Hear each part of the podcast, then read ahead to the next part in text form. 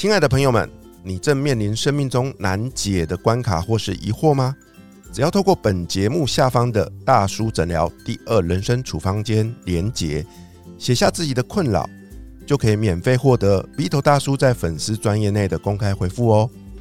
欢迎大家踊跃登记，多多分享给身边有需要帮助的朋友们，让我陪伴你找回自己，找到方向，找出下一步，一起重新再出发，向人生的下一站幸福勇敢迈进。大家好，我是 V 头大叔。我是品熙，欢迎收听今晚的粉红地狱辛辣面。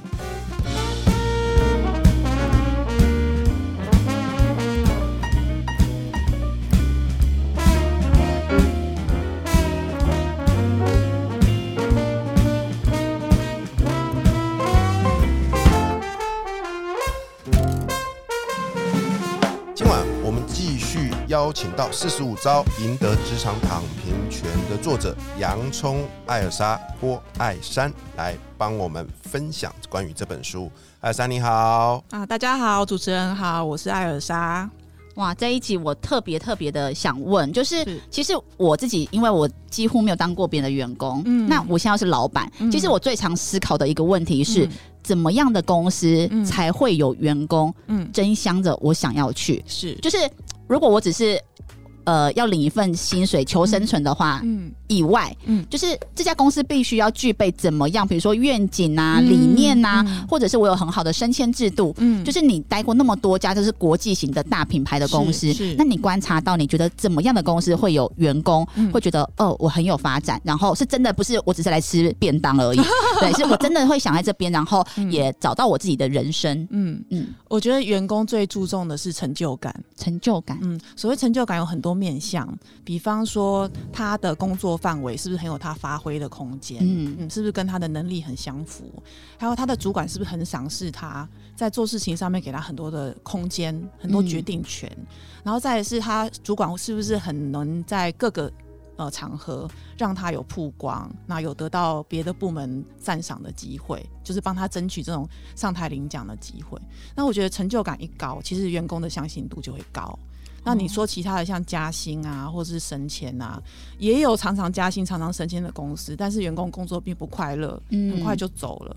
所以比起来，能够把员工留最久的一项因素，反而是成就感。哦，就让他有一直突破自己的一个环境。嗯，那可是因为你刚刚讲的是前提他，他要有有能力嘛，对对不对？有能力我才有空间让他发挥啊。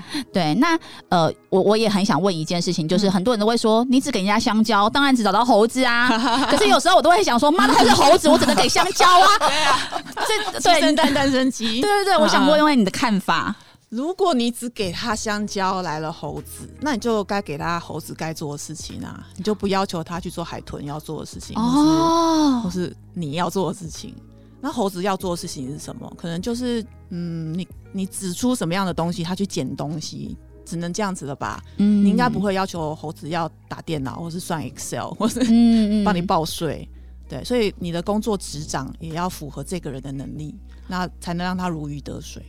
那如果说对于你面对到员工，嗯。他明明能力就还好，嗯。但他对你的要求或期待，他就是要比他能力更好的薪水，那你会怎么样平心静气的去跟他沟通，让他认知你现在就是这个样子？嗯，我会把这个工作的执掌哦，还有应该达到目标，白纸黑字的写写下来。嗯然后我们一个一个的来看核对，比如说核对。哦，比如说这个月我希望业绩可以达到百分之八十，那你最后达到百分之多少？这个月出勤应该要准时几天？那其实你只有出来几天？那这些白纸黑字对出来，他会发现说，其实他完完全没有达标嘛。那你就可以很合理的跟他讲说，我今天付这份工作的薪水是达标的薪水。那在都没有达标的状况之下，我没有扣你的薪水，那当然更不会有加薪的盼望。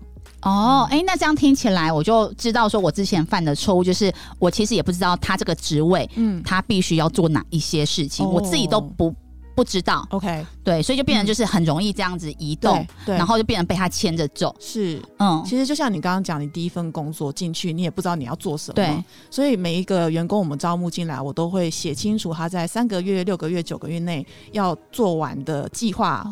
目标，然后怎样算是成功。然后这些东西写下来之后，我们每三个月来 review 一下他的进度。好，那我会把尽量把所有能够量化的东西都量化。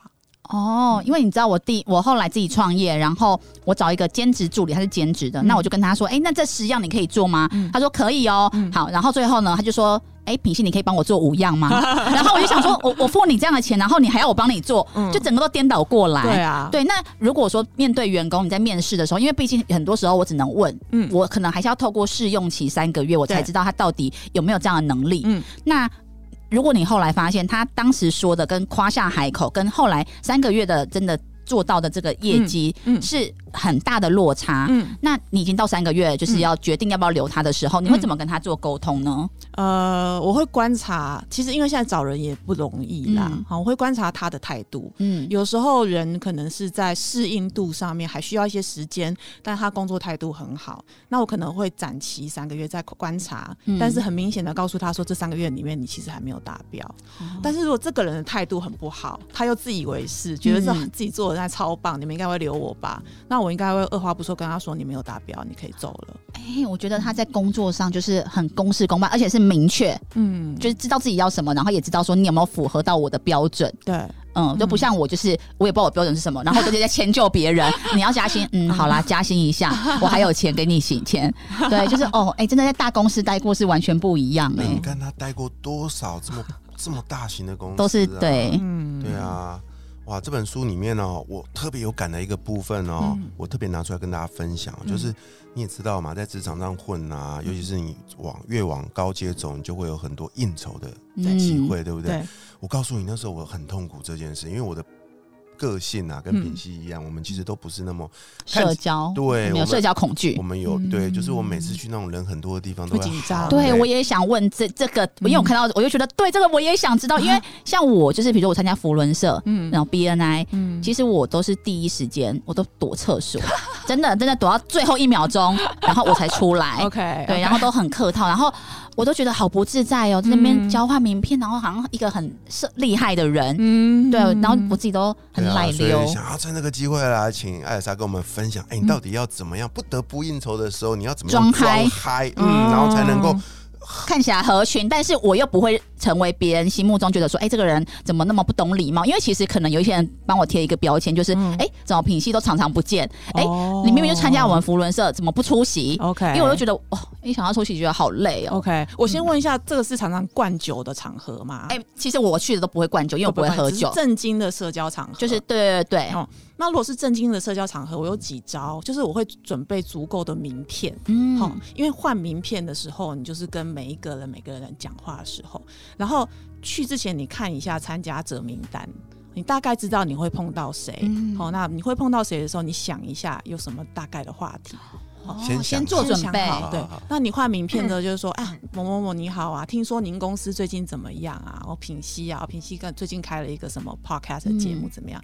啊，这时候你有一个共同的话题，你们大家可以聊上五分钟，然后他就会转到另外一个地方去，因为他也要去换名片了嘛。那你也是会转到别的地方去，所以你不时的都准备别人你要跟他讲什么，还有你自己你要对别人讲什么。哎、那我知道了。我觉得我每次尴尬的地方是朋友聊一聊，然后我心里想说，好，差不多，我想走了，嗯但我就不知道该怎么转台，收尾哦对，收尾。只有你们两个的时候，对对不对对对对，那你这时候，因为通常有酒水、饮料、点心嘛，就会说，哎、某某董事长，你有没有要喝点东西、吃点东西？我们一起过去，然后再走过去甜点区的，我就分叉到另外一边吗就你？们就会碰到越来越多人，然后那个人就会被包围。那你就可以趁势的走开，哦所以一定要往食物区移动。你要傻傻的站在角落两个人，然后你是永远躲。人家连动线都帮你想好，哎、这好聪明哦！对对真的哎，有有我都不知道。这招下次可以试试看，我也对学起来。嗯真的嗯，因为你们在那边聊，人家会觉得啊，你们两个讲的很，那也不好意思过来打扰你嘛。对对对对对对对对，有时候都想说，快点来救我。是，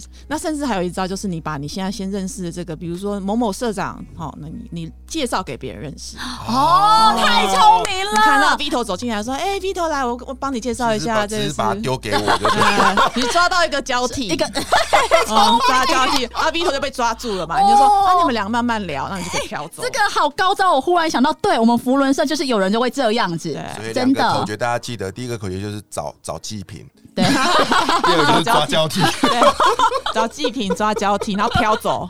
哦，这是正经的社交场合，鬼这一定要有的。太厉害。那那那我想接着问这种不正经的，就是啊会喝酒喝的烂醉的啊，哦第二天常常起来头会很痛的。嗯我跟你说，我超怕这种的，因为你不去啊，你会觉得就不给主人面子啊，嗯啊去了喝成那样子，第二天头又好痛哦，叫你来不来，来了又不嗨，对对不对？嗯被骂。啊？诶，这个也是我多年的经验哈。哦，呃，我后来接纳出三招，第一招就是你一进去就装嗨，比别人嗨嗨到爆，嗨到好像你已经喝了三拖才来。哎，Vito 啊，看到你好开心啊，还大舌头，啊，品性怎么那么漂亮？天哪，我今天看到你真的是啊，抱一个抱一个，然后所有人都想说，哇，这个人是喝了才来的，哦，他好奔放哦。你整个气焰盖过去之后，就大家就会比较不会追着你喝，你我更怕他更嗨，对，怕你攻击怕你爆炸。哦然哦后第，二个，你这个套戏演完之后，你就开始主动敬酒。他说：“哎呦，Vito 来了，我先敬你啊。”或者是哦什么懂来了，我敬你啦，我找到了，我敬你。他说找到为什么要敬你？他说：“反正我就是要敬你啊。”就这样撸撸撸撸撸，然后大家觉得啊，这个人 蛮主动的，反正我不去管他，哦，我不去管他，他都会来敬酒。嗯，然后最后一招绝招就是，大家都已经喝成一片密密麻麻的时候，你这时候左手拿着酒杯，嗯嗯，好，右手拿着水杯，好，啊，你左手敬完了酒喝下去之后，吐在水杯里，面，哦你假装喝一口水嘛，又喝对酒口对对对。你然后到最后，那个水杯已经变酒杯了，要颜色变酒了，然后我再把它换一个方式，再把它吐不不在。不不，你不用重复，这有点恶心。就是如果你喝的是左边是高粱啊，你右边就是白开水，哦看起来一样。哦啊，左边如果是红酒，你右边就是葡萄汁。哦，哇塞，左边连颜色都帮你搭配，左边 whisky，右边就是奶茶。茶，天哪，你好丑对啊，你不要忘记，所以这个再加脸，好像左杯左手拿出来，右手躲在后面，好像喝一口吐掉。我不敢相信，这看起来贤妻良母的艾对，尔然后莎，这这个时时去处理掉它，太厉害，你要目瞪口呆。哇塞，我真的所以大家就看到你整个晚上一直在飞来飞去，一直嗨，一直个敬酒，但是没想到你一口都没有喝进去。你好厉害！的，我想知道你这是累积几年的后之后，然后五六年啊，你好厉也是害哦！前辈告诉我的。哇，我那五六年年是喝的很可怕，喝到这俩头啊什么都有，很可怕。哇，哎这招真的要学起来。要学起来，但不要声张。就是我看到有人这 听到 podcast 的人就不要告诉别人了。对对对，不要戳破，有有看到有人这样你就知道就好，不要戳破。就说，你是不是也是看艾尔莎的书？对对对对，对 这是我们混酒国的最后一招哦，再也没别招可以躲了。这应该看得出来，你就看他就是拿着两个杯子啊，两个杯子颜色是 就知道我们就听同一个 podcast，看同一本嗯书，就觉得哎，嗯，我们是同一招这样哦会觉。得这本书真的是救人。我跟你讲，酒店小姐也该看这本书，好不好？对不对？哎，对啊，酒店小姐也很辛苦啊。可是酒店的小姐好像真的要喝掉，不然会就是不给客人面子。没有，也有酒店小姐她会这样，然后也真的会吐。真的哦对我我看过，但是我觉得它更厉害。嗯对，就是他会帮你把颜色都搭配好，然后配这个果汁，配这个麦茶。好，我们再帮大家做一次复习。记得关键在准备两个杯子，然后呢，左手拿一个，右手拿一个，颜色要搭配，对，对不对？红酒配红葡萄汁，然后呢，这个白酒配开水，对。然后最后一个是威士忌配麦麦茶。嗯。对，然后你要一开始你就一进去就比全场人还要嗨，对，对，然后主动敬酒，嗯，哇，真的是听到这集的人啊，真的是太棒了。对，马上可以突破你的那个职场真天花的哎、板、哦。没错，对啊，艾尔莎的第一本书叫做《做自己还是做直升机》，嗯这本书写的也是超棒的哦。是，对啊，这本尤其是针对这个在职场上还在打拼的你，，对，所以你可以一次呢把这两本书呢嗯打包带回家，好好的在里面透过一则又一则的故事去思考，哎、我现在到底是哪个地方没有做对？去想一想，说，哎、我下次要怎么样才能够在这件事情上处理的更好？嗯，嗯，对啊，才能够只拥有职场躺平权。对，真的是要躺平哎。我们刚好这这个上一个来宾也是在讲躺平，哦，对 他讲的是站在风口上，然后赚了一波之后就躺平。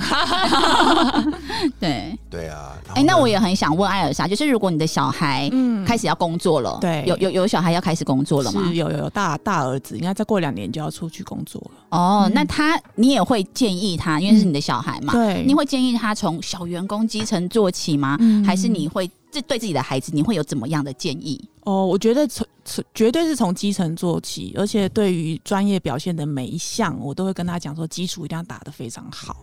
对，就是有一些，比如说对数字掌握能力呀，对业绩复盘的能力呀，还有呃会议上面开开口的时机啊，会议记录做的好不好啊，这些小小的事情，我都会要求他做的非常细致。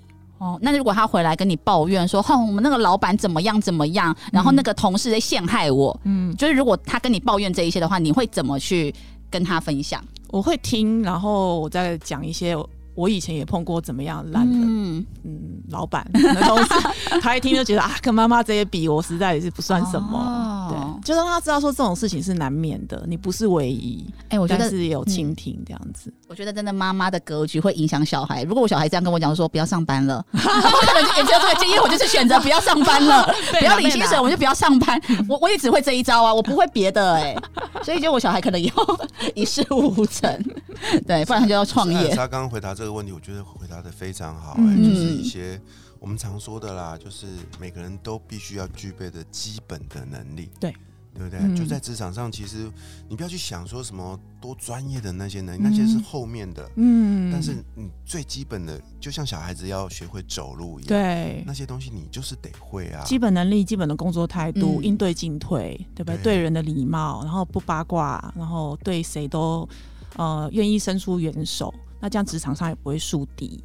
其实做人做事的道理在职场上就这么简单而已。所以我觉得艾莎真的可以去，你可以开一个类似那个叫什么新鲜人学院之类。我觉得你会是一个很好的教练，哎，有可能哎，对不对？告诉他们有哪些美美嘎嘎菜鸟容易犯的错误 啊？那那个就是菜鸟必修的，对，比如说像那个 四十五堂课，四十五堂课，对不对啊？这几堂课修完之后，不敢说你马上。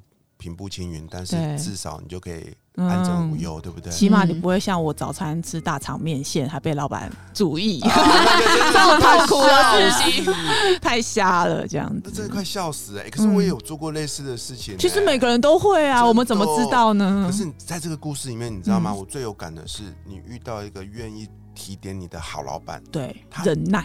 他把你，他忍了很久哦，他真的忍很久了哦。他每天都在数我吃什么。对，然后他还把你拉到他的那个小房间哦，对不对？还用这种很温柔的态度去去引导你，让你知道。是，我觉得能够遇到这样老板是很幸运，所以很感恩。对啊，所以我很愿意给下面人犯错的机会。